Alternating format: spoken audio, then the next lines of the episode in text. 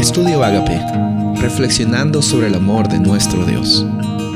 El título de hoy es El Dios crucificado. Mateo 27, 46.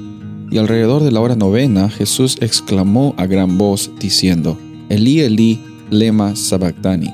Esto es, Dios mío, Dios mío, ¿por qué me has abandonado?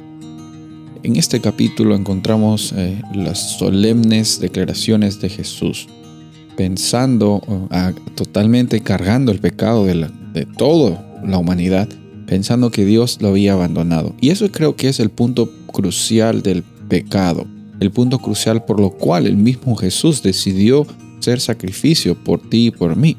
El pecado hace una separación entre Dios y el ser humano. Y no puede haber una experiencia de abundancia, no puede haber una experiencia de transformación, no puede haber una experiencia de libertad, no puede haber una experiencia de salvación sin que esa barrera, sin que esa separación llegue a ser totalmente destruida, desaparecida. Y en Jesús encontramos esa oportunidad de vivir con cercanía a Dios, justificados por las acciones de Él, no por las acciones mías. Y en estos eh, versículos encontramos en todo el capítulo 27 cómo es que la experiencia de Jesús iba a ser una experiencia extrema, un trauma eh, físico, un trauma también emocional, un trauma espiritual, el cual Él pasó para que tú y yo tengamos la oportunidad de no pasar por esas mismas experiencias.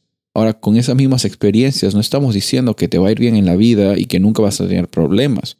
Ahora, comparado a lo que Jesús ha experimentado, las circunstancias complicadas que nosotros vivimos eh, no, no, pues no tienen punto de, de referencia. Por eso es necesario nosotros eh, de vez en cuando meditar en el amor de Dios por nosotros. Ahora, no se trata de cómo es que yo le puedo pagar de vuelta a Dios, ¿no? No es que yo no lo merecía. A veces las personas dicen, yo no merecía y no lo merecemos. Y, no, y miramos el asunto como un medio vacío. No es que Dios estaba juntándose eh, en la Trinidad conversando sobre cómo salvar al ser humano. Y Jesús dice, bueno, ellos no lo merecen, pero yo voy a ir a, salvar a, a toda esta humanidad. No, Jesús no estaba viendo decir, mira, estos no lo merecen, pero yo lo voy a hacer porque les voy a demostrar cómo se hace. No, eh, Dios no está mirándote a ti como tú te miras a ti mismo.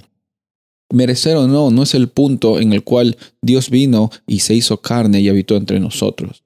Sino Él pasó por esta, este padecimiento, por la crucifixión, por el mismo amor, porque Él te ve a ti como un hijo, como una hija digno, digna de pertenecer a, su pacto y de vivir por eternidad con una experiencia de libertad.